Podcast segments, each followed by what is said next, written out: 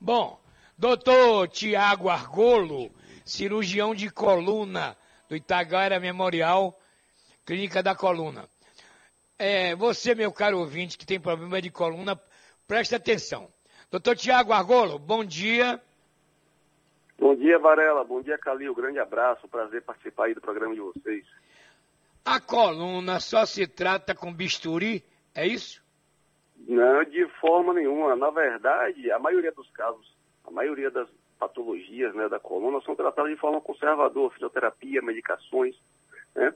Só que aqueles pacientes que não conseguem se livrar das dores com essas medidas, muitas vezes têm indicação de fazer cirurgia, de fato. E a medicina hoje, graças a Deus, né, é, é, não só na, na parte da coluna, mas de uma forma geral vem evoluindo para técnicas cada vez menos invasivas? E na coluna tem acontecido uma coisa fantástica, que é a cirurgia endoscópica e muitas outras cirurgias menos invasivas para tratar aqueles pacientes que não conseguem se livrar das dores com as medidas conservadoras. Né? O que é a hérnia de disco, doutor? Excelente pergunta. Muita gente fala, ah, eu tenho hérnia de disco. Então, todos nós é, passamos por um processo de uma degeneração da coluna ao longo de nossas vidas. Né? A nossa coluna quando a gente nasce, tem discos bem altos, hidratados, eles funcionam como amortecedores na nossa coluna. Com o passar do tempo, esses discos eles vão sofrendo um envelhecimento natural, uma desidratação, uma degeneração. E quando esse disco passa por esse processo, ele sofre uma certa instabilidade. E o conteúdo de dentro do disco pode sair, extravasar né, e ir para dentro do canal por onde passam os nervos. E aí, quando uma hérnia de disco formada comprime o nervo, aí que pode vir a, a famosa ciática, né? que é a dor radicular. Essa que é a grande, é, a grande patologia a ser tratada, que, que muitas vezes limita muito a qualidade de vida do paciente. Né? Bom, doutor Tiago, outra coisa importante. Por que que existe os corcundas no mundo? O mais Vamos famoso, lá. inclusive, foi o Corcunda de Notre Dame, que Isso, morava lá na igreja. Foi até filme, né? Então, é... o, os pacientes com a corcunda, na verdade, essa corcunda é a cifose torácica. Então, todos nós temos uma cifose, são curvaturas fisiológicas normais da coluna. Mas, em alguns casos, o paciente começa a apresentar um aumento dessa cifose torácica. E muitas doenças podem causar isso, é, inclusive é, patologias congênitas, genéticas, e às vezes patologias que surgem durante, durante a, a, o desenvolvimento, né, durante as nossas vidas. E, e, quando o paciente apresenta uma cifose muito grande, ou seja, essa corcunda, às vezes isso dificulta a, a desempenhar suas atividades diárias, às vezes tem dificuldade de olhar para frente, tem dificuldade de, de ficar na posição normal, e às vezes isso causa muita dor, né? É, então, a, a, corcunda tem muitas causas, né? mas a, a, existem algumas patologias, principalmente genéticas congênitas, que estão associadas a, essa, a esse problema.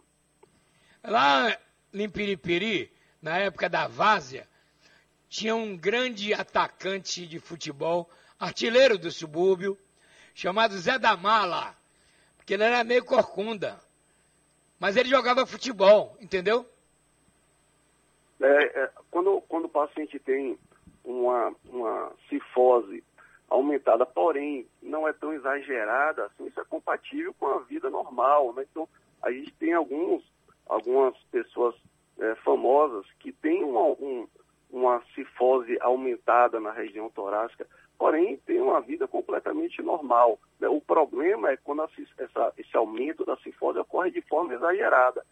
Mas temos sim pessoas, é, atletas, esportistas, né, e que desempenham diversas funções com a cifose, com cifose aumentada. Bom, agora, doutor, planos de saúde e cirurgia de coluna. É possível fazer via plano, é isso?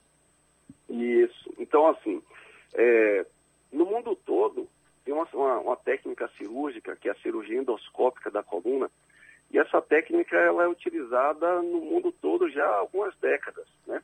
Mas no Brasil isso vem se arrastando é, muito por causa da, da não inclusão desse procedimento no rol da INS.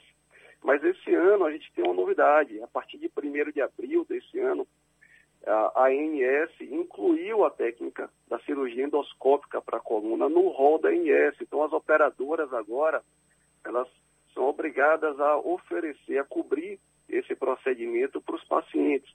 A cirurgia endoscópica, como uma endoscopia para cirurgia abdominal, quer dizer, ninguém tira mais uma vesícula, uma cirurgia de vesícula, abrindo a barriga. Né? Então, a cirurgia é sempre por vidro e na coluna vem acontecendo também esse, essa conversão para cirurgia menos invasiva e a cirurgia endoscópica.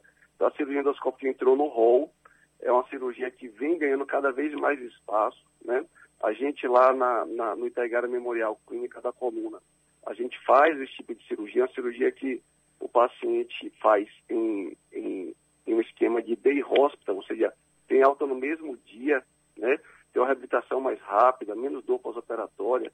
Então, é, uma, é um procedimento que veio aí para, principalmente para aqueles pacientes que têm hernia de disco e que têm, têm medo de operar, né? Esse é um procedimento muito mais tranquilo, mais rápido, menos invasivo, menos dor.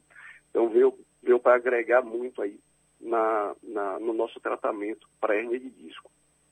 Por que dormir no chão é melhor para a coluna?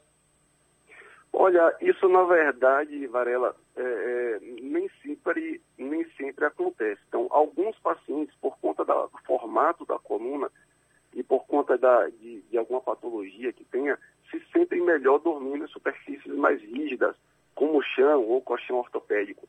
Mas isso não se aplica para a maioria das pessoas, tá?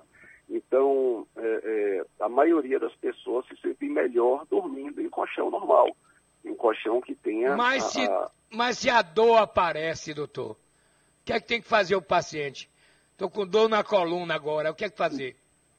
Então, é, é, essa é uma pergunta muito interessante e não é simples de responder, porque existem na coluna vários pontos geradores de dor. Então, é, as pessoas ficam muito fixas, às vezes, na hernia de disco, mas existem vários pontos que podem dar dor também, como a musculatura, facetas, são articulações que ficam na parte de trás, ligamentos. Então, assim, é, a primeira coisa que o paciente tem que fazer é procurar o médico realmente para fazer o exame físico bem, bem criterioso, exame de imagem, para a gente primeiro detectar a fonte da dor e iniciar o tratamento o mais breve possível. Bom, João Calil, a sua pergunta para o doutor Tiago. Doutor Tiago, bom dia. É... Bom dia. Eu estava vendo aqui né, a diferença entre cirurgias tradicionais e as minimamente invasivas. Eu queria que o senhor, o senhor falou aí sobre a questão da, da, da dificuldade das, das cirurgias uh, tradicionais e hoje ela é mais simples. É, e o pós-operatório, doutor? Como é que é? Então, o pós-operatório, muito excelente pergunta, Cali. Muitos pacientes perguntam para a gente, doutor, e aí, com quanto tempo eu posso andar? Então, assim, com essa cirurgia endoscópica, o paciente saiu do centro cirúrgico, voltou para o quarto, ele já pode andar, vai no banheiro, se alimenta e tem alta para casa dentro de três, quatro horas da cirurgia. Então a gente faz. É, é, é Sem dor? está falando do, do, da cirurgia em day, em day hospital, né? Como a gente faz lá no Itaigara Memorial. Então o paciente entra, faz a cirurgia e tem alta andando no mesmo dia. É uma reabilitação bem rápida. É, doutor Tiago, um abraço, obrigado pela entrevista. Um bom dia para o senhor. Eu que agradeço, o prazer foi meu. Bom dia. Ok.